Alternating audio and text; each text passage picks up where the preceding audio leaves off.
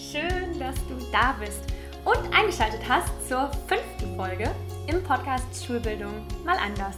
Der Podcast, der Schule anders denkt, hin zu mehr Achtsamkeit und Wertschätzung im Schulalltag. Für mehr Freude am Lernen, mehr Raum für Beziehungsgestaltung, Chancengerechtigkeit, Persönlichkeitsentwicklung und Potenzialentfaltung. Ich freue mich, dass du hier bist. Heute kommt das zweite Interview in den Podcast und zwar mit Florian Schnell von Schools of Trust. Es geht um demokratische Schulen und ich bin so froh, Flo im Interview zu haben, weil Schools of Trust über YouTube, Instagram, Facebook ähm, etwas sehr Ähnliches macht, was hier, ich hier durch den Podcast ähm, versuche zu erreichen. Und zwar Menschen für die Vielfalt des deutschen Bildungssystems zu begeistern. Eine unglaublich ähm, tolle Mission und Vision. Und wir reden auch über das Prinzip von demokratischen Schulen. Und das ist mir deswegen auch so ein besonderes Herzensanliegen, weil ich gerade diese Woche selber wieder erleben durfte, wie wichtig es ist, Demokratie selber zu erfahren. Auch um mehr Verständnis zu haben dafür, dass wir in einer Demokratie leben und ähm, auch wie Demokratie funktioniert. Also ich war diese Woche auf einer Vollversammlung bei mir in der Uni und es war so großartig zu sehen, wie wir einfach Forderungen hatten, wie wir die diskutiert haben, wie wir Änderungsanträge eingebracht haben, wie lange es auch gedauert hat, irgendwie äh, die Meinungen von möglichst vielen Menschen mit einzubeziehen, dann Stimmungsbilder zu machen und abzustimmen. Und dieser ganze Prozess war unglaublich anstrengend, aber es war so toll zu erleben, dass ich mitbestimmen konnte in diesem Moment. Und diese Erfahrung, dass die auch Jugendliche haben und Kinder haben und so ihre eigene Schule mitgestalten können, finde ich ähm, unglaublich wichtig und ganz toll. Deswegen freue ich mich riesig, ähm, Flo im Interview zu haben und wünsche dir ganz, ganz, ganz viel Spaß mit der Folge. Hi. Schön, dass du da bist. Freut mich, danke für die Einladung. Ja, voll gerne.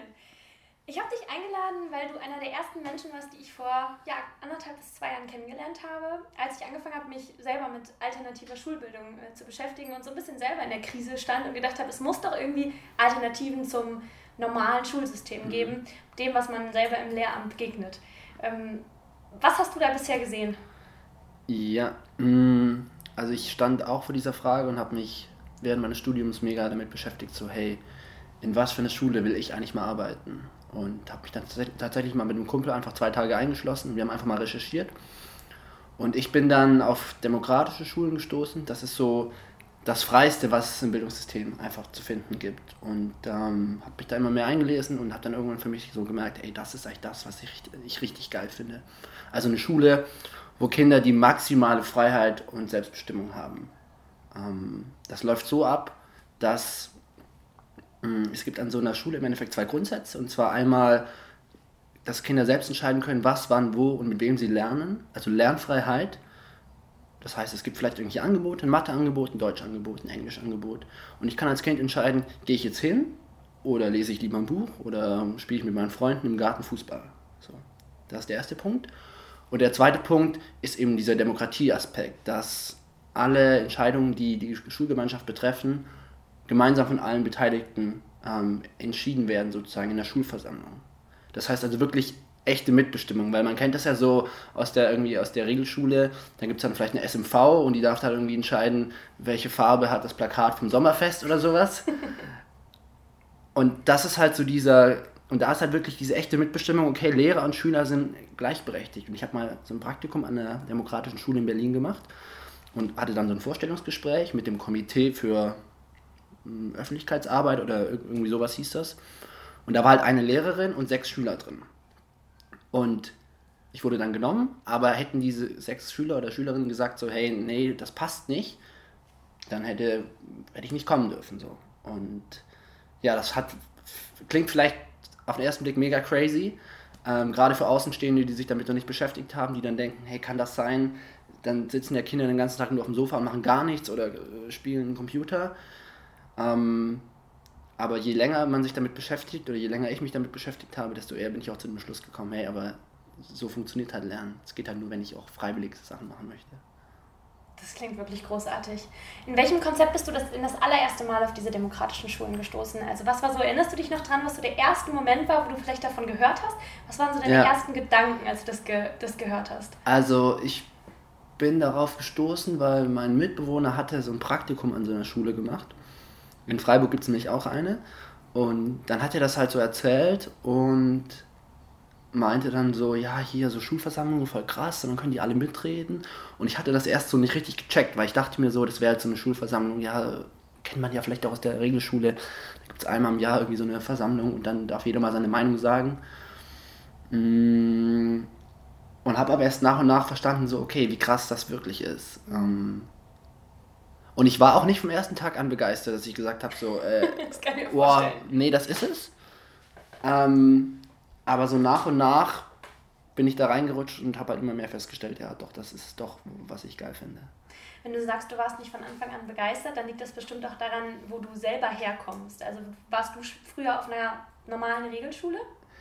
Ja, ich äh, war auf einem ganz normalen Gymnasium. Meine Schulzeit war eigentlich nicht schlecht. Ich hatte gute Freunde. Ich wurde nicht gemobbt. Ich habe auch hoffentlich nicht gemobbt. ähm, und das war alles super cool so. Ich bin auch gerne in die Schule gegangen. Hm, das kann sicherlich ein Grund gewesen sein, wieso ich das am Anfang irgendwie so ein bisschen abgelehnt habe. Ähm, ich glaube, der Unterschied ist, warum, warum man am Anfang denkt, so das funktioniert nicht, weil es einfach ein kompletter Paradigmenwechsel ist. So. Es ist einfach nicht nur, wir machen mal so ein bisschen ähm, irgendwie, keine Ahnung, ein bisschen Projektarbeit und wir machen mal so ein bisschen hier ohne Noten und ähm, keine Ahnung, ein bisschen Gruppenarbeit. So, wir versuchen nicht, also die Schule irgendwie zu verändern, sondern es ist einfach kompletter, es hat kompletter Mind, Mind Change, so, okay. Es läuft einfach ganz anders ab. Ähm, weil an solchen Schulen ist halt dieses Bild von Lernen und Freizeit halt verschwommen. Also ich habe selbst erlebt, dass ich da Praktikum gemacht habe und dann haben halt Kids nachmittags ihre Mama angerufen, hey Mama, Mama, ich will unbedingt noch bleiben, weil wir machen gerade voll das Geile hier oder ich ähm, spiele gerade noch mit der Tina und ähm, das ist gerade super spannend. Also diese Mischung aus, aus oder diese Trennung aus Lernen und, und, und Freizeit, die wir sonst immer kennen, fällt da halt weg. Genau, und äh, das klingt großartig. Ich finde es vor allem deswegen so großartig, weil ich auch noch weiß, wie ich begonnen habe, mich damit zu beschäftigen, was gibt es überhaupt für, für Schulen, die irgendwie anders funktionieren in Deutschland. Und am Anfang dachte ich so, boah, Deutschland, das gibt es doch gar nicht. Da funktioniert einfach immer alles so nach Plan und alles so, wie das Bildungssystem es vorschreibt. Aber ähm, dass es in Deutschland so viele Schulen gibt, die sich schon auf den Weg gemacht haben, ähm, finde ich sehr faszinierend. Diese demokratischen Schulen sind aber in dem Sinne freie Schulen, oder? Genau, also ähm, wir benutzen bei Schools of Trust öfters das Wort freie Schulen, wobei das eigentlich gar nicht so gut ist, weil freie Schulen heißt im Endeffekt mal gar nichts. Mhm. Also da versteht jeder was anderes drunter. Freie Schule heißt, genau, heißt im Endeffekt Schule in freier Trägerschaft, was mhm. nichts anderes ist als eine Privatschule. Ja. Das heißt eben nicht, die Schule wird nicht vom Staat betrieben, sondern eben von einem privaten Träger, so mhm. wie es, ähm, keine Ahnung, die katholische Kirche macht, die evangelische Kirche oder eben auch Waldorf Montessori-Schulen sind in der Regel mhm. solche Schulen. Ähm, genau, das hat eben zur Folge, dass einerseits die Kinder, die da drauf gehen, sozusagen, da müssen die Eltern ein geringes Schulgeld bezahlen, mhm. weil solche Schulen eben nicht gleichwertig gefördert werden. Und das hat auch zur Folge, dass die Abschlüsse externe sind. Das heißt, wenn ich an so einer Schule einen Abschluss machen möchte, dann kann ich den nicht an der Schule ablegen, sondern ich muss zum Schluss meine mittlere Reife oder Realschulprüfung oder MSA, wie auch immer das heißt, an einer externen Schule machen und habe dann irgendwie ein paar mehr Prüfungen, sieben oder acht Stück. Mhm. Ähm, genau, weil man kann eben nur die, selbst den Abschluss vergeben, wenn man sich an die Lehrpläne hält. Und da das an solchen Schulen nicht gegeben ist, weil ja jeder im Endeffekt lernen kann, was er möchte, ähm, ist das sozusagen die Zwischenlösung. Was hast du da für Erfahrungen mit SchülerInnen gemacht? Also wenn du gesagt hast, du hast Praktika gemacht, das heißt, ja. du kennst die, ja. ähm, hast ja auch viele so besucht, viele Schulen. Ähm, was sind so die Erfahrungen von SchülerInnen, die jetzt in den Abschlussjahrgängen ist? Wie war das für die, so eine Prüfung zu machen nach den Jahren? Ähm, die mussten sich wahrscheinlich vorher auch schon ziemlich stark darauf vorbereiten. Aber war das, haben sie das gepackt? Ich kann mir vorstellen, wenn die SchülerInnen das jahrelang gelernt haben, das Lernen auch Spaß machen kann und dann weiß man, okay, jetzt muss ich, will ich diesen Abschluss machen, weil ich will irgendwo hin, dann kann, können die sich vielleicht auch dafür gut motivieren. Was ist deine Erfahrung? Ja, ich würde sagen, das trifft oft zu. Es ist so ein bisschen gemischt. Also es gibt welche, die für die ist das überhaupt kein Ding. Mhm. So, die haben auch einfach vorher schon viele so Angebote besucht und sind da voll drin so und machen das halt einfach. Dann gibt es welche, die tun sich schwer, weil die halt jahrelang ähm, nicht dieses klassische Lernen verfolgt haben. Mhm. Man muss auch immer dazu sagen, ähm, und das sage ich auch wirklich immer vielen Eltern, die sich überlegen, Kinder an so eine Schule zu schicken, wenn es heißt Freiheit, dann heißt es eben auch, dass mein Kind Dinge tun kann, die ich vielleicht nicht für richtig halte. Weil viele Eltern sagen dann immer, ja, freies Lernen und mein Kind rennt dann freiwillig vom Englisch zum Matheangebot und dann liest es auf ein Buch in Geschichte. Aber das ist halt nicht der Fall. Also gerade kleine Kinder, die machen halt das, was kleine Kinder machen. Die spielen Lego, die streiten sich mit ihren Freunden, die jagen auf der Wiese Monster. Und es kann sein, dass mein Kind drei Jahre lang nur häkelt. Ja. Und da muss ich erstmal mit klarkommen. So, das heißt, es gibt also auch die, die dann wirklich sich da pushen müssen und sagen, oh Gott, ey, ich habe da jetzt jahrelang keine Mathe gemacht, ich muss mich da jetzt irgendwie reinhängen. Mhm. Ich habe aber auch schon welche gesehen, die auch jahrelang keine Mathe hatten, aber dann wussten, hey, ich will diesen Abschluss machen, weil ich möchte danach eine Ausbildung zu irgendwas machen. Mhm. Der eine hat sich in einem Jahr den kompletten Mathestoff reingeprügelt, wo andere halt sieben Jahre brauchen. Und äh, das fand ich schon auch faszinierend. Oder da sieht man auch, was halt wirklich intrinsische Motivation ausmacht. Wenn du wirklich Bock auf was hast, dann ist da so viel möglich. Ich finde ja. das so ein spannendes Konzept. Ich selber habe mich nicht intensiv mit demokratischen Schulen beschäftigt, aber habe jetzt zum Beispiel dieses Semester in der Uni ein Modul, ein Seminar zur Demokratiebildung. Und da haben wir uns auch ganz viel damit beschäftigt, dass eben Demokratie nur dann gelernt werden kann, wenn es selber gelebt wird. Und nicht, wenn man auf, in aufoktroyierten Strukturen gesagt bekommt, was, was zu tun ist. Deswegen liegt mir dieses Konzept besonders am Herzen und deswegen wollte ich dich auch gerne einladen. Du teilst ja auch diese Konzepte von freien Schulen, sind demokratischen Schulen auch über ähm, Social Media. Ja. Magst du ein bisschen über ähm, Schools of Trust reden? Gerne, ja, super gerne. ähm, genau, ich bin bei Schools of Trust und äh, ja, wir teilen da dauernd Beiträge und ich halte dauernd mein Gesicht irgendwie in die Kamera. Ähm, Im Endeffekt ist Schools of Trust eine Bewegung, die die Vielfalt des Bildungssystems zeigen möchte und vor allem eben dieses freie Lernen den Menschen ähm, ins Bewusstsein rufen möchte.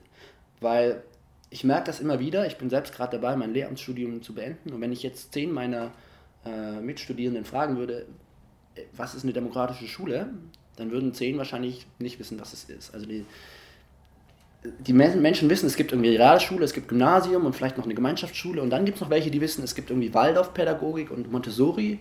Beim einen tanzen die und beim anderen bauen die irgendwie so ein bisschen was. Aber das war's halt. Und das Bildungssystem in Deutschland ist halt doch heterogener, als wir denken. Und ähm, gerade diese freien Konzepte, die sind halt aktuell, kennen das Menschen, die sich wirklich damit aus, also die sich damit beschäftigen oder eben auch ein bisschen aus diesem links-alternativen Spektrum kommen, weil daher kommt das Ganze so 68er-Bewegung. Aber wir sind halt der Meinung bei Schools of Trust, das hat halt ein Potenzial für viel, viel mehr Menschen, so für die große Masse der Gesellschaft. Und ich sage immer, ich, ich würde mir wünschen, dass auch meine Mutter ähm, darüber einfach Bescheid weiß. Gut, die weiß es jetzt, weiß es meine Mama, aber, aber sonst wüsste sie es halt nicht. Und das ist gerade so ein bisschen unsere Aufgabe bei Schools of Trust. Das heißt, wir sind einfach versuchen, ja, präsent in den sozialen Medien zu sein und eben über YouTube, Instagram, Facebook Menschen zu vernetzen, Menschen zu begeistern, ähm, ja, Informationen rauszugeben über dieses Thema. Ich finde das total großartig, weil das hatte ich ja eben schon mal kurz am Rande erwähnt und das ist mir jetzt im Laufe meines äh, Lernstudiums auch immer, immer wieder begegnet, dass wenn man einmal anfängt in dieser Grube von, von alternativen Schulkonzepten wie Montessori, wie Waldorf, wie demokratische Schulen oder wie vielleicht auch Schulen, die vielleicht sogar öffentlich sind, aber mhm. gesagt haben, sie wollen was verändern im Kollegium, die so alternativ arbeiten und sich so gute Konzepte überlegt haben, wie man eben Schule anders denken kann. Und es weiß einfach niemand. Ich, ich frage dann auch in meinem Studium so rum, so, ja, aber es gibt doch tolle Schulen in Berlin, die und die und die, hast du davon noch nicht gehört? Und dann kommt immer so, hä, nee, ich dachte, sowas gibt es nicht. Ja. Deswegen eine großartige, großartige Vision, die ihr habt. Danke, ja. und du arbeitest ja nicht alleine. Ihr nee, seid ja ein großes Team. Wir sind ein größeres Team, ja, genau. Ähm, Genau, also man muss dazu sagen, Schools of Trust, das habe nicht ich mir ausgedacht, sondern es ist entstanden aus einem Film. Ein guter Freund von mir, Christoph, war damals Lehrer an, einem, an einer Gemeinschaftsschule und dachte sich so, ey, irgendwie läuft das hier nicht. So, meine Kinder, meine Schüler und Schülerinnen, die verbinden lauter negative Dinge mit dem Wort Lernen. Und dann hat er sich eben auch so ein bisschen auf die Suche nach Alternativen gemacht und hat darüber einen Film gemacht. Mhm. Und ähm, ja, mittlerweile ist das Team gewachsen. Ähm, es sind irgendwie über 20 Leute, die daran mitarbeiten und ähm, es ist super spannend, weil wir auch gerade in so einem Prozess sind und langfristig eben auch selbst Schulen gründen wollen und ähm, ja, deswegen freue ich mich total auf alles, was da noch in Zukunft kommt, auch mit Schools of Trust. Großartig. Ich finde das total großartig, auch immer mehr zu sehen, wie junge Menschen sich auf den Weg machen, auch Schule neu zu denken. Ich sehe ja. das auch in meinem Lehramtsstudium, dass immer mehr auch von meinen KommilitonInnen sagen, hey, irgendwie kann ich mir nicht vorstellen, an so eine normale Schule zu gehen, in der sowohl die äh, ja, Lehrpersonen irgendwie am Ende mit Burnout dastehen, weil sie halt jahrelang etwas machen, was ihrem Kern nicht entspricht und wo auch ähm, SchülerInnen anderen gegen Wände laufen. Sowohl der Lehrplan als auch die, äh, die Lehrkräfte, die da versuchen zu arbeiten, alles läuft irgendwie gegeneinander. Deswegen ist es, finde ich, eine total schöne, total schöne Entwicklung, dass Schulen gesagt haben, wir wollen, wir wollen, dass sich das gemeinsam entwickelt, mhm. dass alle sich gemeinsam unterstützen. Absolut, ja. Großartig. Ja. Gut, dann habe ich noch eine Frage zu dir persönlich. Was ist denn deine Motivation dahinter? Also wenn du sagst, also du wirst dich bestimmt in den letzten Jahren viel damit beschäftigt haben. Du mhm. hast irgendwann dich auf den Weg gemacht, gesagt, so, ich möchte irgendwie nicht an so einer, also an was für einer Schule möchte ich später sein mhm. und hast dann angefangen, dich mit Schools of Trust, in Schools, bei Schools of Trust zu arbeiten und ja. ganz, ganz viele Schulen zu besuchen. Du warst ja nicht nur an einer, ich habe ja immer wieder von dir mitgekriegt, du bist irgendwie an ganz vielen Schulen, hast ja selber auch, glaube ich, gefilmt, ja. teilweise ja. bei Tours, Touren und Touren gemacht. Ähm, was ist dein, was ist dein Ziel, wenn du sagst, du möchtest später vielleicht sogar als Lehrperson irgendwo in so einer Schule stehen, die was anders macht? Warum machst du das, was du machst? Mm, also ich mache das, weil ich bin voll dafür, dass Menschen so ihr volles Potenzial äh, entfalten und beschäftige mich auch selbst so viel mit Persönlichkeitsentwicklung und lese Bücher und äh, besuche Seminare und äh, finde das total spannend, einfach was Menschen alles schaffen können und ich finde das alles super, dass es so Coachings gibt und, und, und die ganzen Sachen. Aber ich glaube halt, der größte Hebel ist einfach die Schule, weil wir haben in Deutschland die Schulpflicht, das kann man jetzt gut oder schlecht finden, aber es ist nun mal so und das heißt, alle Kinder müssen dahin. Und wenn man es eben schafft, da was zu verändern, dass wir nachher Menschen haben, die aus der Schule rausgehen und die sagen, hey, ich bin gut so wie ich bin, ich habe irgendwie Pläne und ich habe Bock, das was, was Cooles für die Welt zu machen, ja, dann sieht die Gesellschaft morgen halt ganz anders aus. Und ich glaube, das ist so ein bisschen mein großer Antrieb, ähm, weil ich glaube, dass wir da noch so viel Potenzial gerade verschenken. Und wenn man da schafft, was zu drehen, egal ob es jetzt neue Schulen sind oder ob man staatliche Schulen irgendwie verändert, dann hast du mit einem Schlag halt eine ganz andere Gesellschaft. Und ja. Das spricht mir sehr aus dem Herzen. das ist schön. Wie sähe denn dann die Traumschule aus? Also, meine Traumschule, das ist eine gute Frage, weil ich tatsächlich gerade viel drüber nachdenke, weil wir eben langfristig auch selbst Schulen gründen wollen. Ich glaube, das muss eine Schule sein, wo es verdammt viel Freiheit für Kinder gibt. So was ich gesehen habe, ist gerade dieser Punkt dieser Lernfreiheit, dass ich selbst als Kind entscheiden kann, wo ich hingehe, an, welches, an welchem Angebot ich teilnehme, ist, finde ich unglaublich wichtig, weil Du kannst den besten Unterricht machen, du kannst das krasseste didaktische Feuerwerk abzünden. Wenn aber die Schüler oder die eine Person einfach gerade überhaupt keinen Bock darauf hat, dann bringt es halt nichts. Das heißt, in meiner Schule, und da beziehe ich mich eben auf die demokratischen Schulen, glaube ich, bräuchte, wäre das eine Schule mit Lernfreiheit.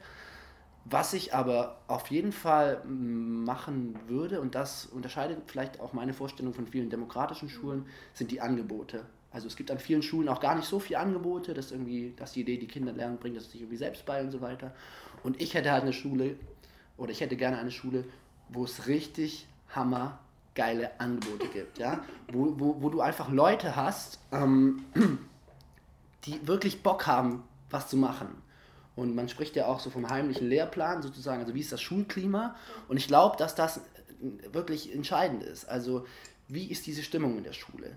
Weil es, ich, ich habe auch freiere Schulen gesehen, die ich nicht gut finde, weil eben da die Lehrkräfte nicht diesen Spirit erzeugen oder nicht dieser Spirit da ist, diese Stimmung, okay, ich kann alles lernen. Man redet ja auch irgendwie so von Growth Mindset und ich glaube, dass das ganz entscheidend ist, dass in dieser Schule nachher so diese Stimmung herrscht, herrscht hey, wir können alles lernen. Und Genau, deswegen für mich Lernfreiheit, richtig coole Angebote, weil ich glaube auch, dass wir Menschen halt über Inspiration lernen. So, wenn da jemand ist und der sagt, hey, ich mache hier ein cooles Angebot zum Thema Meditation oder wie setze ich mir Ziele oder, oder ein Hammer Geschichtsunterricht, dann finde ich das super cool. Ja.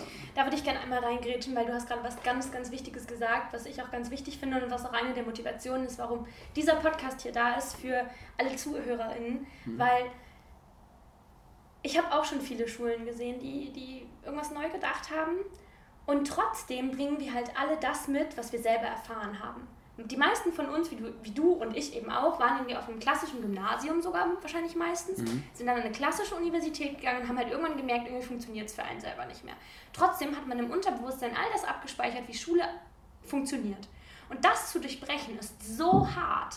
Und da stößt man auch selber als Lehrperson immer wieder an seine Grenzen. Und dann halt nicht in alte Muster zu verfallen, in Stresssituationen, in Situationen, wo bei einer Schulgründung wahrscheinlich auch mal alles über den Kopf läuft und mhm. hin und her und alles chaotisch ist und man es erstmal aufbauen muss, finde ich so wichtig, dass nicht nur SchülerInnen lernen, an sich selber zu arbeiten, sondern dass auch Persönlichkeitsentwicklung und ähm, ja, Persönlichkeitsentwicklung an LehrerInnen getragen Absolut, wird. Ja. Also, dass die sich mit Meditation auseinandersetzen, mit Zielen im Leben. Auch damit die Frage sich stellen, warum mache ich das, was ich mache? Warum will ich denn Lehrperson werden? und wirklich mit dem Herzen da sind und diese ganzen unbewussten Strukturen, die halt da sind, immer wieder erkennen, hochkommen lassen und auch auflösen. Das mhm. finde ich so wichtig. Mhm. Absolut. Ja. Ist natürlich schwierig. Also gerade wenn man Schulen gründen möchte, hm, dann gibt es ja schon strenge Vorgaben. Das heißt, du brauchst Leute, die auch ein zweites Staatsexamen haben, also ja. die volle Ausbildung mit Referendariat gemacht haben. Und es ist ja so, dass man an solchen freien Schulen einfach elementar weniger verdient. Das heißt, es ist auch einfach schwierig, gute Leute zu kriegen. Aber ich glaube, auch da muss einfach ein Fokus in Zukunft drauf gesetzt werden. Ähm, ganz oft, auch an so demokratischen Schulen erlebe ich es zumindest, da suchen die zum Beispiel jemand, eine Englischlehrkraft, ja? Und dann fragt man sich, äh, versteht die Person das Konzept demokratische Schule und äh, kann die Person Englisch sprechen? Aber welche Frage viel zu kurz kommt, ist für mich, schafft es die Person in ihrem Englischunterricht auch irgendwie Englisch zu vermitteln? Mhm. So, also schaffe ich es auch irgendwie, das den Kindern dann so beizubringen, dass die da Bock drauf haben, dass die es checken. Ja. Weil intrinsische Motivation hin oder her, ähm, klar, das ist die Grundlage, aber, aber ich finde, das reicht halt nicht. Ja. So. Und ja, ich habe mal in irgendeinem Film so einen Satz gehört, auch zum Thema alternative Schulen. Da ging, hat eine gesagt, ich würde mir wünschen, dass die Lernbegleiter, Lernbegleiterinnen, so heißen die Lehrer an so ganz freien Schulen, mehr Lehrkräfte sind. Und das fand ich ganz spannend, dass ähm, sozusagen man ruhig auch sein Wissen so einbringen darf und auch irgendwie, es gibt ja auch didaktische Sachen, die funktionieren. Also ich bin nicht der Meinung, ähm, es reicht, wenn ich mein Kind in den Wald setze und dann, und dann spielt das so. Das ist die Grundlage, keine Frage. Aber ich finde, man darf eben auch irgendwie Tools, die funktionieren, darf man auch einfach benutzen. Ja, das kann ich total verstehen. Ich finde das total schön. Es gibt dieses Bild von, ich glaube, das ist von der UNESCO ähm, mit den vier Arten, was, was, was, ja, wie Lernen funktionieren kann und was Lernen bedeutet. Und es ist halt Lernen, Wissen zu erwerben, das ist Lernen zu handeln, Lernen zu sein und das vierte weiß ich nicht mehr. Aber auf jeden Fall halt, dass sie nebeneinander stehen und dass ähm, natürlich an Regelschulen das, dieses Wissen, dieser Wissensbereich sehr, sehr stark fokussiert wird und dann natürlich an freien Schulen, alternativen Schulen gesagt wird, okay, wir wollen den Fokus auch auf das andere zu lenken, aber ich finde, man darf das Wissen auch einfach nicht vergessen. Ja. Das steht nun mal alles gleichberechtigt nebeneinander. Und ähm, ja, deswegen finde ich das sehr wichtig, was du gesagt hast, ja, dass es alles braucht. Okay, dann lass uns mal zurück zu den, ähm, den Punkten, wie deine Traumschule aussieht. Du hast uns zwei schon genannt, ja. wir waren jetzt äh, beim dritten. Ich habe gesagt Lernfreiheit, ich habe gesagt heimlicher Lehrplan. Ja. Ähm, für mich persönlich sollte es eine Schule sein, die groß ist. Also ich habe, wenn ich über Schule rede, stelle ich mir immer so 500 Schüler, Schülerinnen vor. Die meisten alternativen Schulen, so in diesem freien Bereich, sind sehr, sehr klein. Da sind irgendwie nur 50, 60 Kinder. Aber ich glaube halt auch, dass dieses Peer Group Learning unglaublich wichtig ist. Und an solchen Schulen kann es halt sein, keine Ahnung, ich bin zehn Jahre alt und dann gibt es irgendwie nur zwei Kinder in meinem Alter. Ähm, und die finde ich vielleicht beide blöd und dann habe ich ein Problem. So. Natürlich, ich lerne auch mit Älteren und so weiter und auch gerade, ich finde es auch super, so jahrgangsübergreifendes Lernen und so weiter. Ich hänge dann auch mit Älteren ab. Aber prinzipiell glaube ich, ist es schon von Vorteil, wenn man einfach eine größere Menge hat, ähm, weil ja auch dieses intrinsische Lernen ja nur funktionieren kann, wenn ich nicht abhängig von anderen bin. Also angenommen, ich habe das mal in der Schule gesehen, da waren irgendwie fünf, sechs, sieben Gleichaltrige, ja, oder irgendwie zwischen 10 und 12 Jahren. So. Und vier haben jetzt angefangen, Minecraft zu zocken. So. Dann sind die anderen drei mit aufgesprungen, weil Gruppenzwang so oder hey, so eine Bewegung, ja, dann machen wir das halt auch. Mhm. Wenn es aber jetzt irgendwie 30, 40 andere gäbe, dann glaube ich, fällt es dem Einzelnen oder der Einzelnen viel, viel leichter auch, auch zu schauen, hey, was möchte ich denn wirklich machen? Weil dann gibt es eben 10, die spielen Minecraft und 10 lesen und 10 sind draußen im Garten und 10 sind beim Matheangebot. Und dann kann ich überlegen, hey, was mache ich? Aber wenn wir jetzt nur zu 15 und 3 sind da drüben, dann wird es für mich, glaube ich, schwieriger einfach zu sagen, hey, ich mache jetzt was ganz anderes. Ja. ja. Was habe ich noch vergessen? Hm, ich glaube, das sind wirklich so die wichtigsten Punkte. Ähm, also ich, ich bin wirklich großer Fan von diesen freien demokratischen Schulen, aber ich würde eben diesen Punkt, den du auch gesagt hast, dass die Lehrer top ausgebildet sind, dass die Persönlichkeitsentwicklung machen und ähm, dass, dieses, dass man auf dieses Klima achtet, so hey, wir, wir schaffen hier eine Atmosphäre, wo einfach der Spirit da ist, hey, wir können alles gemeinsam erreichen. Ja. Dann glaube ich, wird es eine coole Schule. Großartig. Das klingt wirklich wunderbar. Ja, und wie gesagt, das ist ja auch das, was äh, hier mit dem Podcast erreicht werden soll. Deswegen finde ich die Vision und Mission von äh, Schools of Trust großartig und auch was für dich dahinter steht. Ich bin sehr gespannt, wie es mit Schools of Trust weitergeht.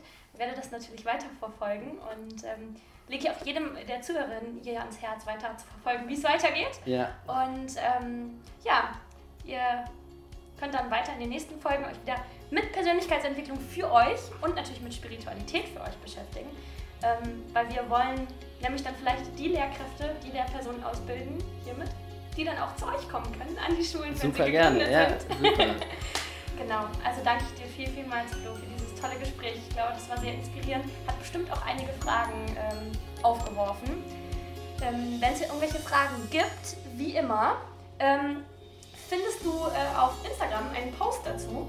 Und ich freue mich über alle Fragen und Kommentare. Schreibt die, schreibt mir die gerne über eine direkte Nachricht, schreibt die in die Kommentare, damit ihr euch austauschen könnt, weil dafür sind die Posts ja da, damit Austausch passieren kann. Ich werde auch Schools of Trust markieren, sodass vielleicht die Communities sich so ein bisschen zusammenschließen können, austauschen können. Ja, das findest du alles unter schulbildung.mal.anders. Ich freue mich total von dir zu lesen. Ähm, lass mir auch gerne hier eine Rezension da und sag mir, wie gefallen hat. Ich freue mich riesig darüber. Danke, dass du da warst. Ja, hat sehr Spaß gemacht. Bis zum nächsten Mal. Bis zum nächsten Mal. Lass uns Schulbildung gemeinsam anders denken. Hin zu mehr Achtsamkeit und Wertschätzung im Schulalltag. Ich danke dir vielmals, dass du eingeschaltet hast und freue mich, wenn du das nächste Mal wieder dabei bist. Bis dann.